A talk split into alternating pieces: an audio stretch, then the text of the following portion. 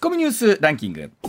時事問題から芸能スポーツまで突っ込まずにはいられない注目ニュースを独自ランキングでご紹介します、はい、まずはスポーツです。プロ野球阪神は昨日ヤクルトとの試合で今季最多の16安打、うん、今季初の2桁11得点で快勝しました、はい、阪神は今季初の敵地勝ち越しを決め5勝20敗1分け、うん、勝率は初めて2割に達しました。あの3連戦の初戦をきっちり勝って、はい、その次の日が1対0で負けた時にああまたかと思ったったんですけれどもまた昨日すっきりさせてくれまして、はい、ちょっとずつね、ね、ちょっとずつです。本腰出てきたと思いたい。ね。ちょっとずつ。頑張りましょう、はい、はい、今月完全試合を達成したロッテの佐々木朗希投手はオリックスとの試合に先発し1回の先頭バッターにヒットを打たれランナーを許さないピッチングは17イニングで止まりました、うん、毎回ランナーを出す苦しいピッチングとなり5回2失点でマウンドを降りましたが、うん、チームは6対3で勝ち佐々木投手は3勝目を挙げました。あの5回2失点ってね、うん、まあまあなピッチングだと思うんですよ、まあ毎回ランナーちょっとねあの背負いながら苦しいところだったと思うんです、うん。うん、でも思いました、はい、あの最初のバッターのあの福田君の第一打席ね、はい、1球目でヒット打たれたじゃないですか、はい、あのねずっと完全試合続いてたらね、うん、しんどいからね、ね、あの実は全員微妙にホッとしてたんちゃいます、うんうんうんやっと普通に投げられるみたいなね。はいはい。いやでもそれにしてもすごいピッチャーだと思います。うん、本当に、はいええ。それではニュースランキングに参ります。はい、まずは第5位。2005年に兵庫県尼崎市で乗客ら107人が死亡し562人が怪我をした JR 福知山線の脱線事故から今日で17年となりました、はい JR 西日本は尼崎市の現場に整備した慰霊施設祈りの森で新型コロナウイルスの感染拡大で中止を続けていた追悼慰霊式を3年ぶりに営みます、まあ、本当にこの事故はいろんなことを我々に教訓として教えてくれたなと思うんですけれども、はい、あの我々も利用するときにね、はい、ちょっと電車が遅れたとかなんとかっていうことにしてイラッとしたりすることあるじゃないですか。でも本当に大事なことって安全に運行するって、まあ当たり前のことなんですけど、がいかに大切なことかっていうすごい多大な犠牲を払ったんですけれども、本当これをどういう形で我々も乗客の方も生かしていくかということすごく考えますよね。はい、うん、続いて第4位韓国のユン・ソギョル次期大統領が日韓関係の改善に向けて派遣した代表団が昨日来日しました。今月28日までの日程で日本の政財界の要人らと面会が予定されていて元徴用工問題など両国間の懸案を解決する糸口をつかめるかどうかが焦点となります、まあ、本当に世界情勢が今ビリビリしている中で改めて日本と韓国という国の友好がねどういう形でこの本当に東アジアの安全をこう守っていくのかということを考えると、はい、やっぱりお互いにどう歩み寄れるのか、みたいなところって改めて大事なことだと思いますよね。あの就任前にこういった形で、はい、えー、まずはこの事務レベル含めてですけれども、えー、会談できてるっていうのは非常に大きいことだと思います。はい、はい、続いて第3位。夏の参院選の前哨戦となる石川選挙区の補欠選挙は昨日自民党の前職宮本修司さんが当選を果たしました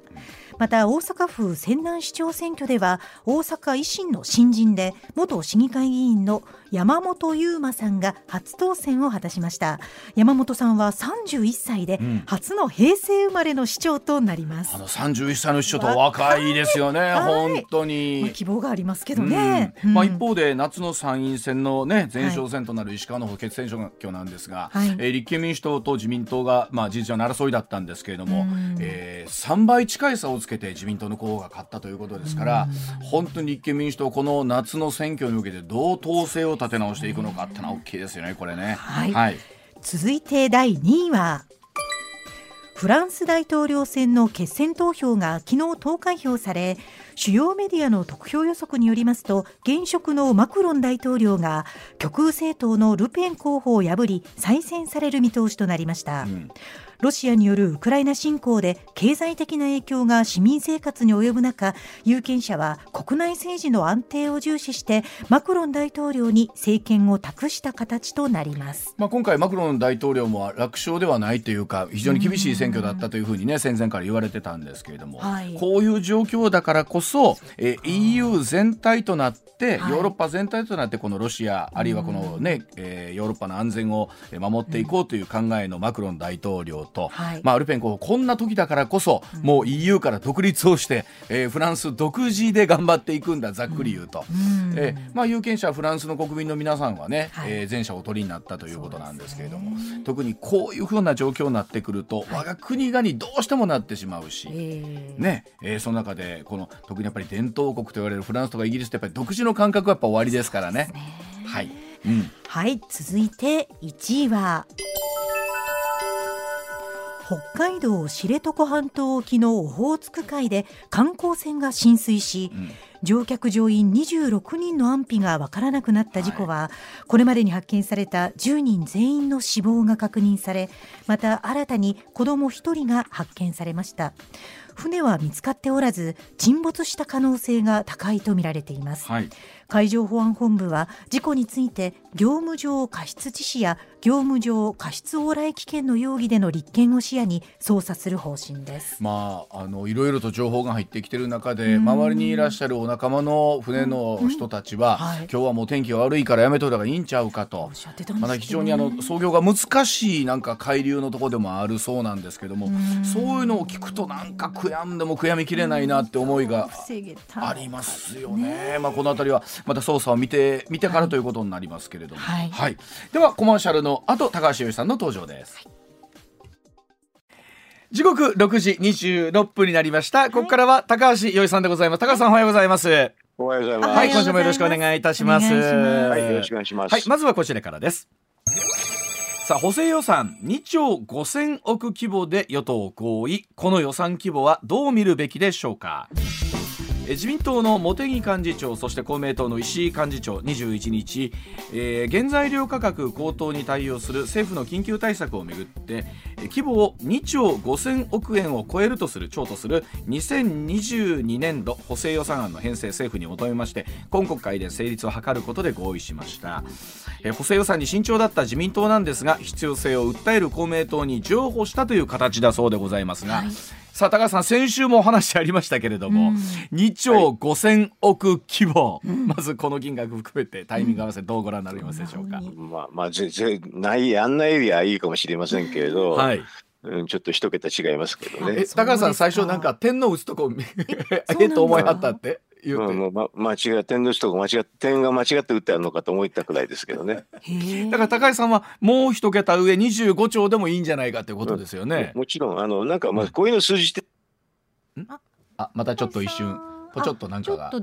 たあのスイッチ触っちゃったかもしれないですね。はい、どうでしょうか？はい、またすぐにつなぎはい、えー、ではしばらくはここで小粋なトークでお話を聞いていただきたいと思うんです。点が一個違うってすごいことですけどね。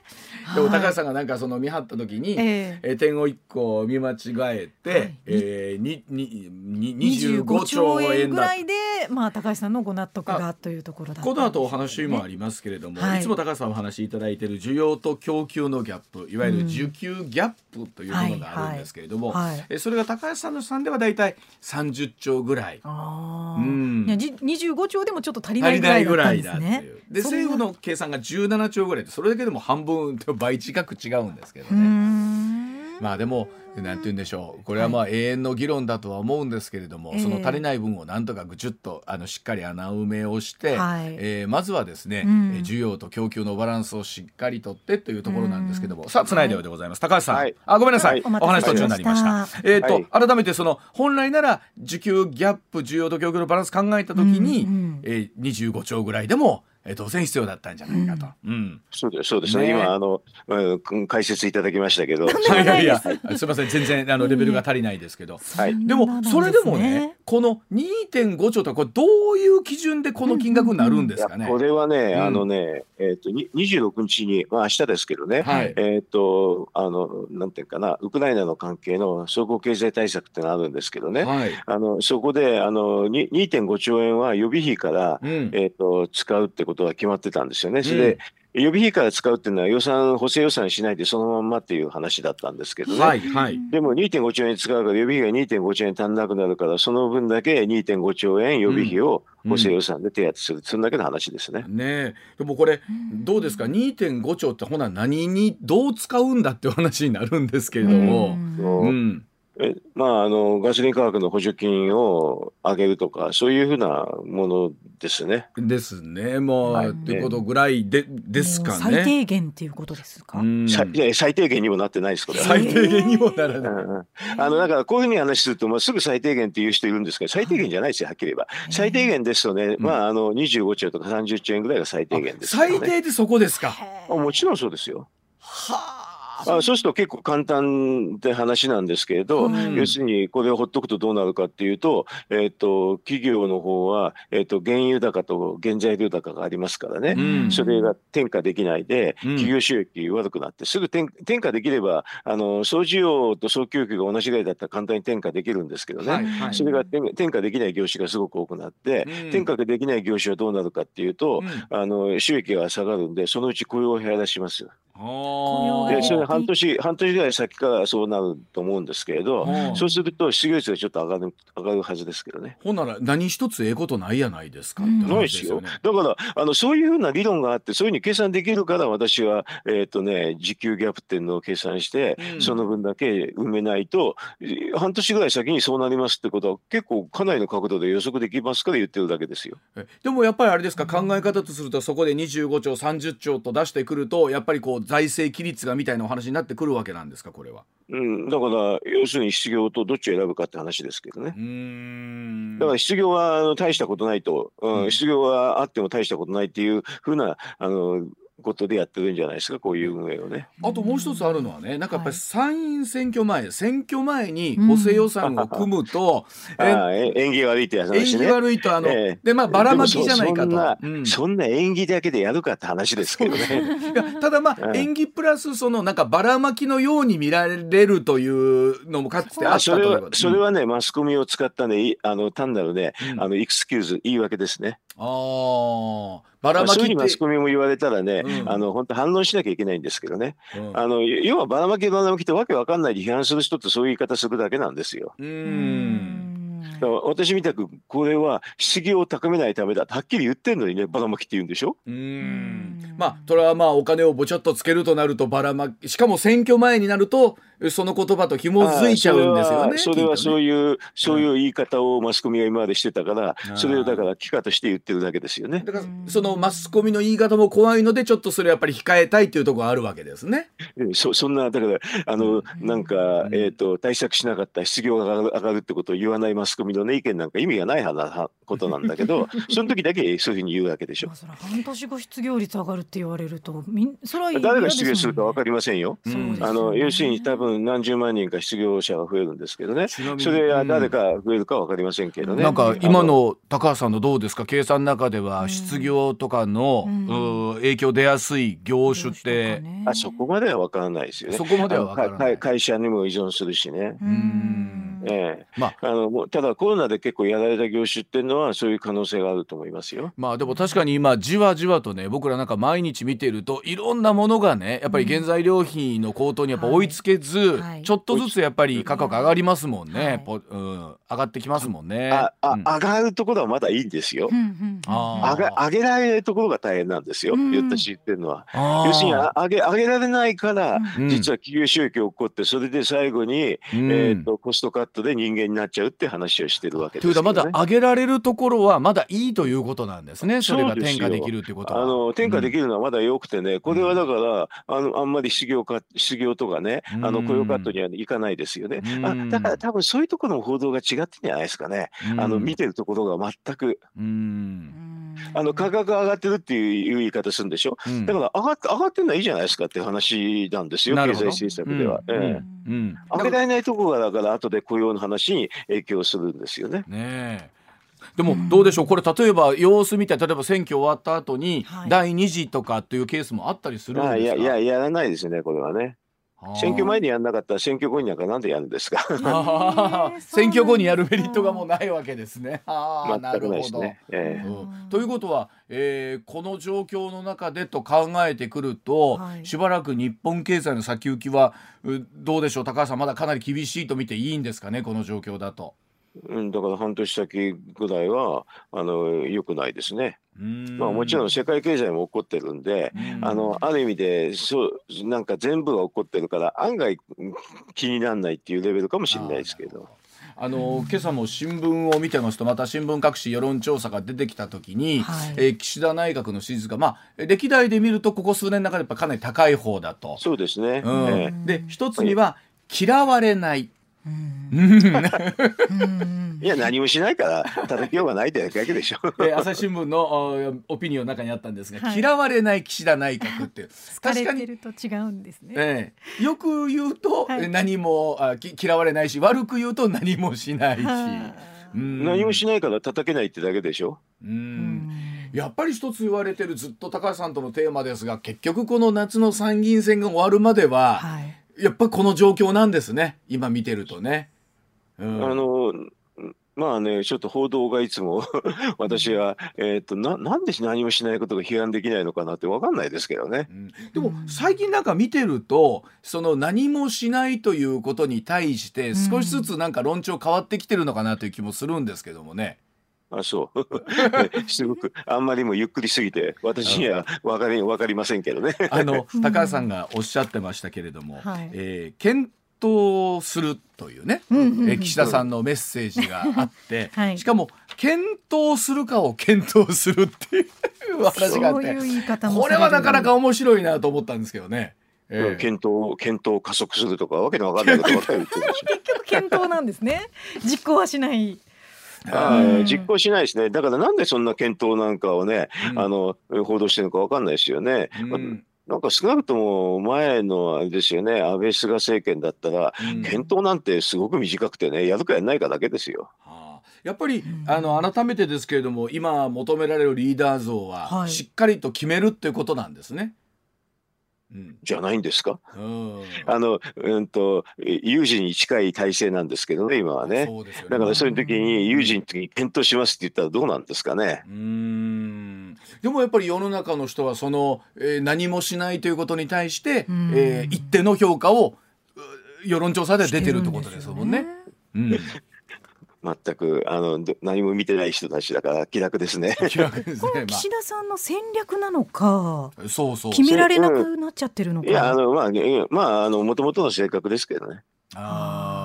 田さんの性格、うん、性格でした。戦略っていうか性格ですはっきり言えば。意図,、意図してそうしてるわけではなくもともとのご本人の思考がこ、うん、もともとあれですよ、何もできできない人ですから、まあ。うん、なるほど、まあでも半年後の景気がね厳しくなってくるとなるとちょっともういかがなものかとは思うところでございますが、さあそれでは続いてこちらでございます、はい、6時37分30秒回りましたプーチン大統領は経済政策の間違いを犯したということなんでしょうか。ロシアの大統領府によりますとプーチン大統領18日ウクライナ侵攻を受けてアメリカやヨーロッパ日本が行った対ロシアの経済制裁について市場にパニックを起こして銀行制度を崩壊させ物資不足を招こうとする試みは物資不足も、えー、招こうとする試みは失敗したと述べ、うんはい、制裁に屈しない姿勢を強調しました、うん、プーチン大統領の発言を真っ向から否定されたこの高橋洋一さんなんですが高橋さんルーブルを回復させるためにロシアの金利をものすごく上げたことそしてこのロシアの行為はですねロシア経済をダメにする完璧なミスだというふうにおっしゃっていますが、はい、さあまずプーチン大統領はえーとね、経済政策は聞いていないとこれ先週もその話ありましたけれども、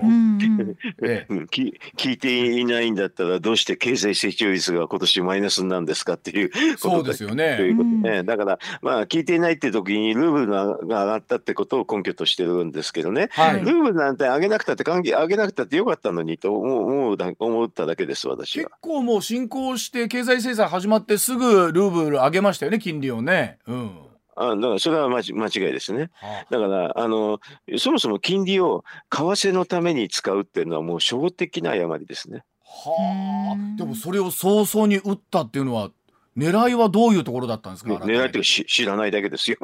はあ。無無知な人ってこういうことよよくやるんですよね。えー、でも結構それこそ一国の大統領周りにね、はい、サポートする人ももういないないですよ。なんかあの経済担担当の人で、うん、あの前前財務省の関係のことやってた人なんかみんないなくなってますアナトリー第一副首相経済ブレーン辞任が続々とうちに、え。ー、あのお辞めになったということで、うん、それは当たり前でしょ。こんなこんなあのやってらんないと思いますよ。普通に考えたら。あの僕わかんないですけど、はい、今のプーチンさんの元からこう去っていくってね、うん、去る方もなかなか勇気がいるんじゃないかなと。もちろん。どどっちも勇気いりますよ。うん。でも去っていく方を選んだ。うん、そうそうでしょうね。うん。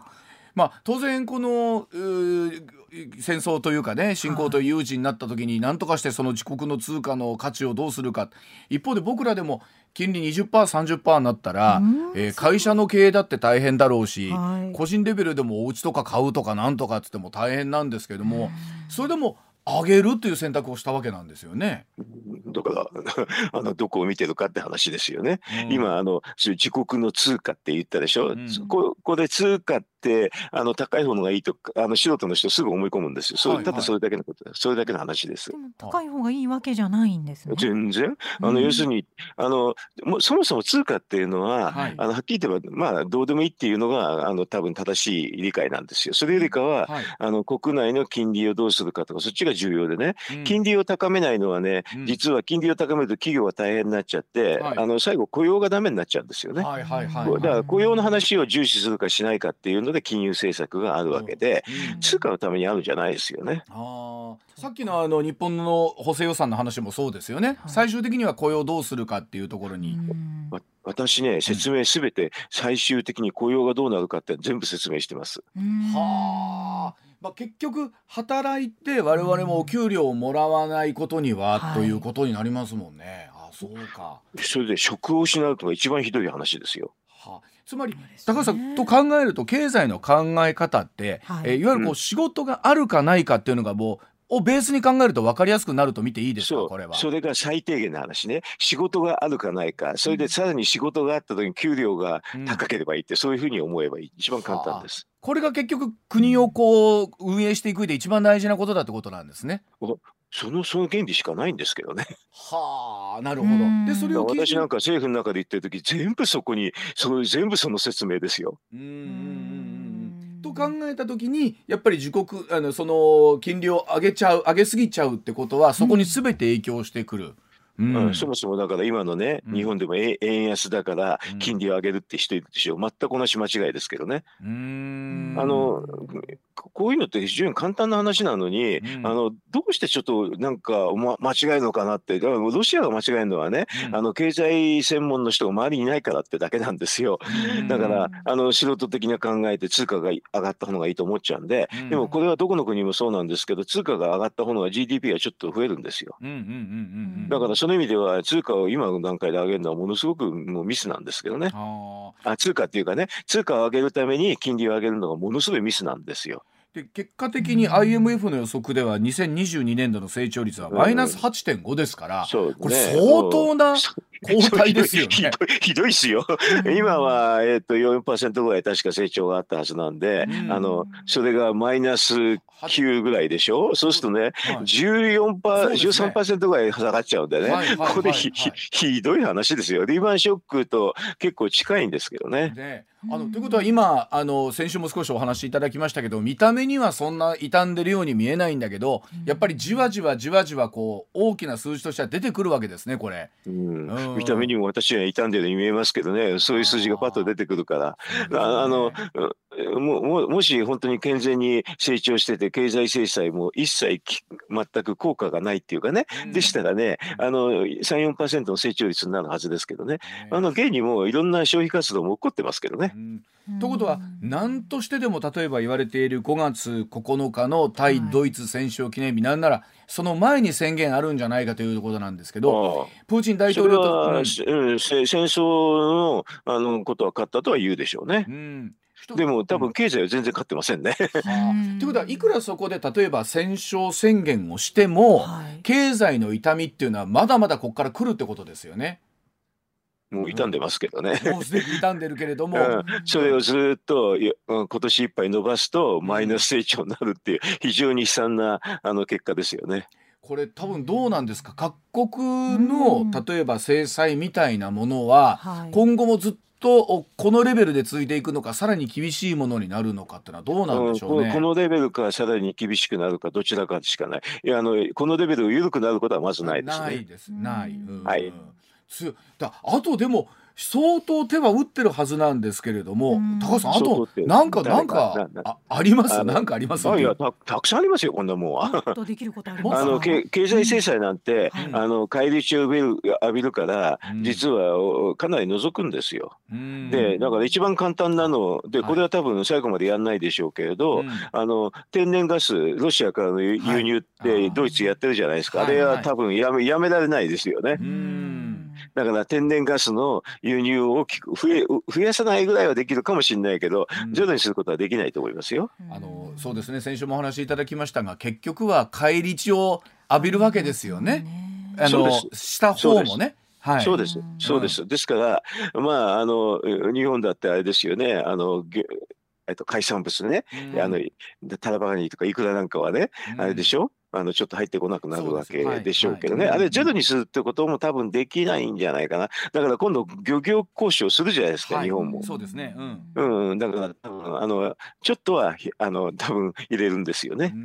これ例えばどうなんですかね、まあ、そのいわゆる想定されている東部南部あたりクリミアのところを仮に、まあ、制圧したとして勝利宣言出たとして、はい、まあ一旦はこれ停戦みたいな感じになるんですかね。うん休戦みたいな、休戦か停戦、あ停戦か休戦かっていうのは、ちょっと分かりませんけどね、はい、あのそれはそれぞれずっと戦うの大変だから、ちょっとため込めみたいな時間が必要だから、そういう意味ではちょっと休みがあるかもしれませんけどね。ででもそれと経済制裁は違いますよね。経済制裁その他です、ね。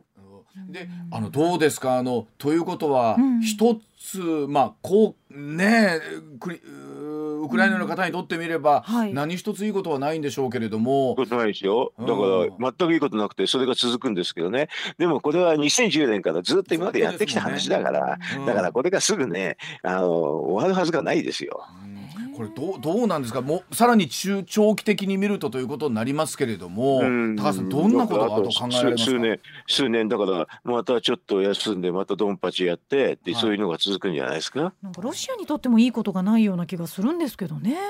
ああ全くいいことないですよ、これはあの戦争なんて誰も勝者いませんよ、はっきり言うと。これでも例えば今回、えー、っと2022年にマイナス8.5という成長率で、はい、これ24年、えー、23年見ても。20、20次が次も多分マイナスだと思いますけどね。なってくると本当に今度は国内が持つのかって話になりますよね。うん、あそれはあの専制主義なんでね。民主主義がないから、ある程度持つんですよ。はい。はい、ととはいえこうどっかにこう限界みたいなんてないのかなと思ったりするんですけどねロシアの国内あのそれはあのプーチンさんが急に失脚するとかね、うん、そういうことっていうのはあの専制主義の国ではよくありますよね。クーデターのようなものと、ええ。であのそうです。いわゆる財閥のお仲間たちも少しずつ離れてってるって話はありますけれども。そりゃそうでしょう。あの、ね、普通ビジネスできないですからこれだと。ね。えー、でもそれでもどうでしょう？今の現状でいうとしばらくこの状態で続いていくってことなんですね。そこがだから先制主義の国なんで分かりにくいんですよね。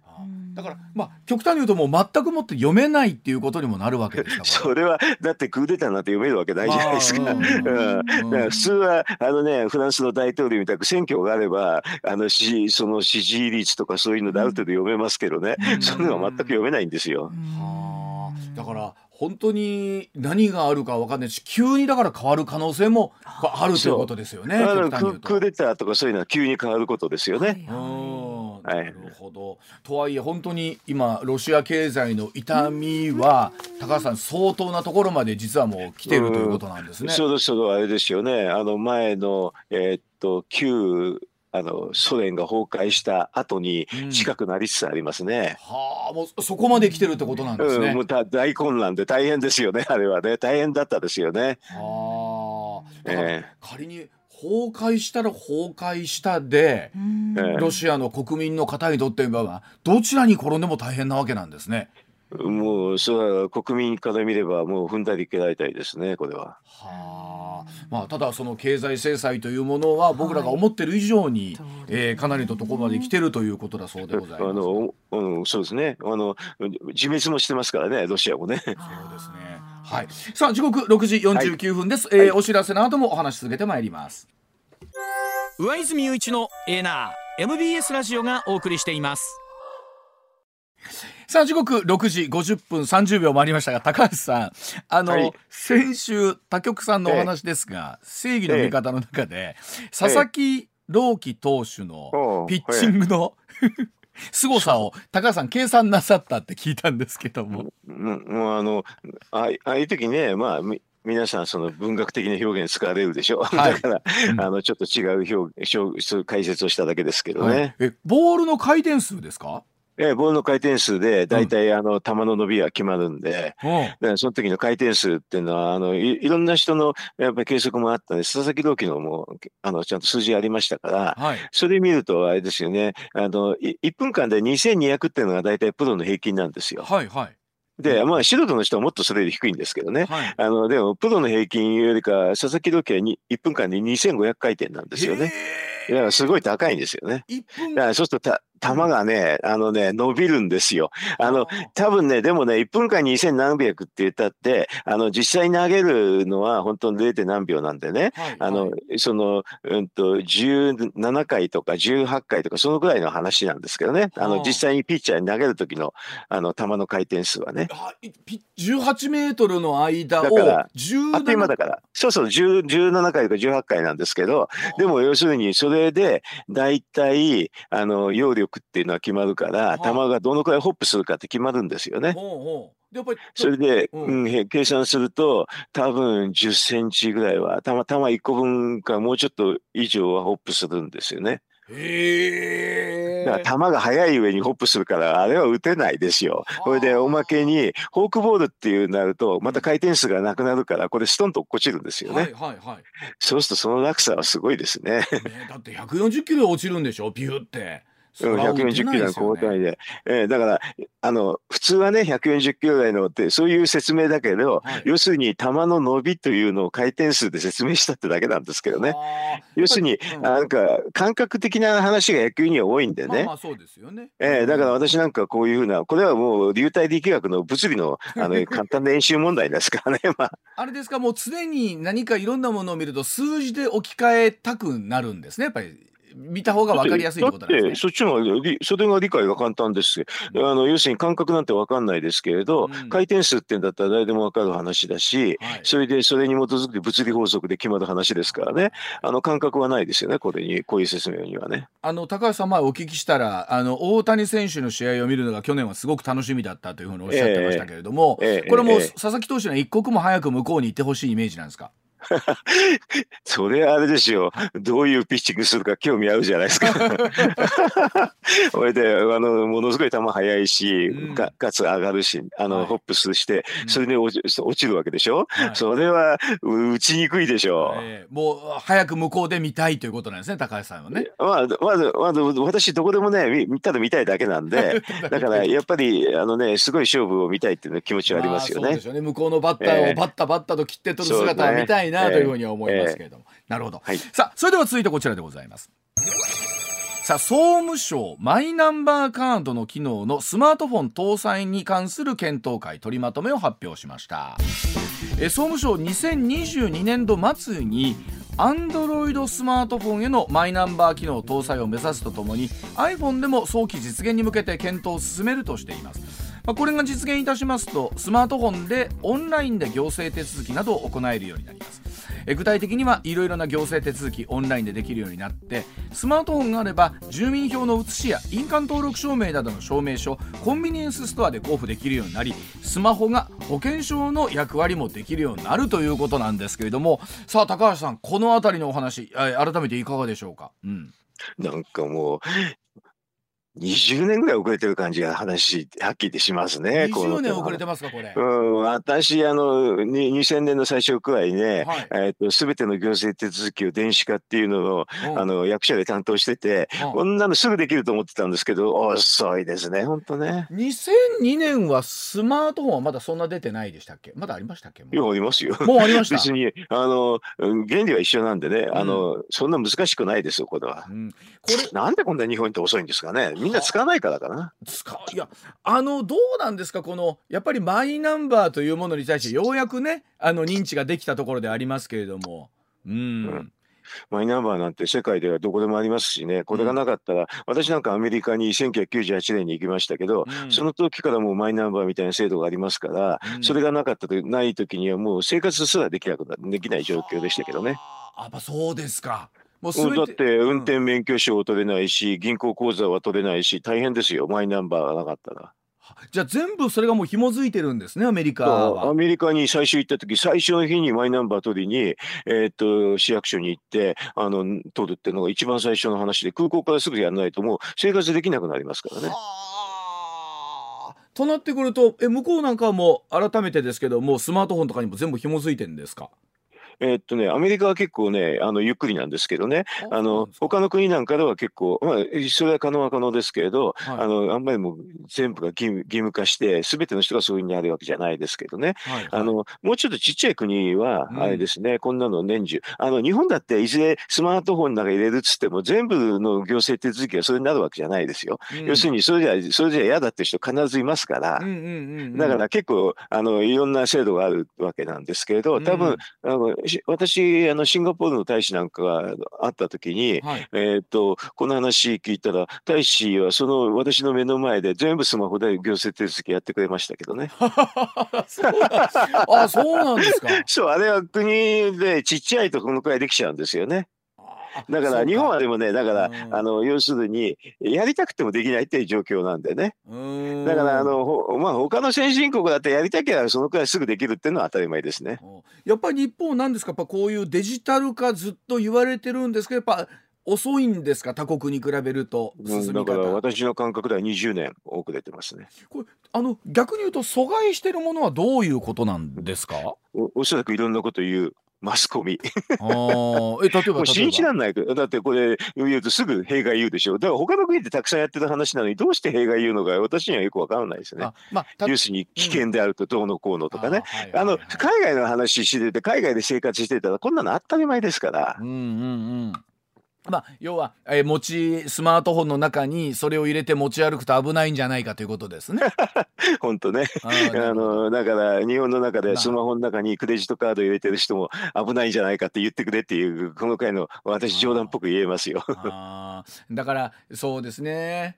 ほん本当だったらこうスマートフォン仮に入れてて落としたとしても今解除すらなかなか難しいじゃないですか。あのね第三者が。そもそも、うん、そもそも顔認証してるんでね、うん普通にね、スマートカード、あの、カードを持ち歩くよりかは、多分、あの、スマホの中にいた方が安全ですよね。多分、あ、でもそうかもしれない。そうですよね。うん。でもそういうふうに言わないで、もうなんか、もう問題がある、問題があるってずーっと言うでしょ。まあ、それはど、どんなに、あれですよね、超悪意のある人があったら、ある程度のものは改装、ね、解除したりとかするだろうし、それやっていうことですけど、一般に落ちてたらなかなかどうしようもないですもんね。うん。あの、ね、今はあの落としてもね、うん、あのすぐどこにあるかわかるし。あでも確かにそその分あの安全面の方も進んでるっちゃ進んでるわけですよねセキュリティの方もね。うん、なくした時にすぐね私なんかもうすぐねあのウォッチが今手元にないですよとすぐ出てきますよね。そうですまあでも確かにいろんなこう僕らも年に何遍も取らないですけど住民票とかわざわざ、えー、役所行くよりかはコンビニエンスストアで出せた方がそれは楽ですもんね。もうコンビニエンスでもプリントアウトでしょ、うん、あの要は住民票のその証明だったらね、うん、あのスマホでやってスマホをそのまま全部送って、読んで続きがすべて終わりますね。はあ、ほんまやな。でこれがようやく2022年度末に、えー、アンドロイドにえー、搭載を目指す。そう。目指すって感じ。ふうって感じ。おい、遅いなって。だって iPhone にはもうちょっとさらに時間かかりそうなんですか、ふうって感じ。もう理解不能ですね、この遅さは。はい、わかりました。ちょっと、えっ、ー、と、時報の後、最後もう少しだけお話進めてまいります。はい、一旦7時のお知らせでございます。まあ、高橋さんあの例えば国会とかを含めてそうなと思うんですけど、うん、法案作る時ってもちろんこの時どうするっていう細かいところっていうのはね、はい、えー、予算委員会含めてありますけれども、うん、これ重箱の隅をつきすぎる感じがあるんですか？いろんなものに関して。だから物事理解しない人ってさ往々にしてそういうことよくあるんだよね。えー、だからあれでしょうそのもう国会議員もマスコミの人もねこういう情報機器が使えないってことだけなんだと思いますけどね私はね。まあ、ですからもっと便利になるのに、えー、なんだろう恐れて便利な方をあまり追求してないケースが出てるってことなんですね。うんうん、ねえこのスマホなんていうのは本当に私は便利だと思ってあのそもそも現金決済なんて私したことないですしね。あもう今全部キャッシュレスですか高橋さん。ずっと前からそうですよ。あのどうどうしどうしてあの現金でやるんですかってわかんないですよ。じゃあ高橋さんコンビニで買う時 PayPay って言うんですか？ PayPay じゃなくて、あの、いろんなのがありますからね。あのいろいろんな、あの、使いますよ。それは。あの、小銭なんか持ったことないですよ。ずっと。ああ、そうだ。それは使いこなしてますね、かなり。うんそれはだって便利ですから。だからあのほらえっとそちらに行く時もね私変な荷物なんか持っていかないでしょ？確かに。本当にあのものすごいほぼ手ぶらに近い状態でお越しになりますから。だからそれはあのいろんなものがもうこういうふうな情報処理なんかは全部そこであのこのスマホで渡してますんで。これでも高橋さんはそれはもちろんご年齢の割にはめちゃくちゃ詳しい方だと思うんですけど、周りのご友人はどうです、同じ世代のみんなみんなに教え教えてあげてるの。こういうにしたら楽だよって。そういうお友達がいたら便利ですけど。そうなんか。みんなで私に聞いていくんですよ。なんかこう困っちゃったって。言ってそりゃそうですよね。いやそういう人がいりゃまたいいけど、そうそう。周りもね進むんですけどデジタルあの政府で作ったらよろしいんじゃないの？あのこういう教え間みたいなんだけどね。要するに まあ周り側に周りにねそういう人がいたら結構楽ですよ。だからね理解しようとしてくれる人と、はい、こうなかなか、うん、なかなか理解も難しいケースもあるじゃないですかね難しそうってなっちゃう人が多いと思うんですよ。でもね便利だからねやり方教えればねああこんな簡単なのってみんな言いますよね。だからほらいろんな大手キャリアさんそうですけど、やっぱりいまだにスマートフォンに変えない方のハードルがなかなか難しいらしいですね。ね周りにねそういう人がいればね、うん、こんなに簡単だよって言ってくれる人がいたら結構安心して変えられるでしょ。まあねあの何とかしてだからほらキャリアさんも窓口作って、はい、いつでも相談してくださいって言ってるんだけども。高橋先生のスマホ教室とかすごい、すごい豪華すぎてもうどうしましょう一回それで先生ご本な出しちゃったらどうですか、ね、こう私いろんな人にね別に、いや分かってる人見たら簡単だから、うん、だからみんなこんな心配だっていうかこういうにすればいいんだよっていつも言ってるんですけどね。そうですね。あの経済の本プラス、はい、誰でもわかるスマホ講座一番のベストセラー。考えてみます考えてみます、はい、じゃあまたまた来週もお願いします、はい、はい、ありがとうございました。はいどうも失礼いたします。失礼します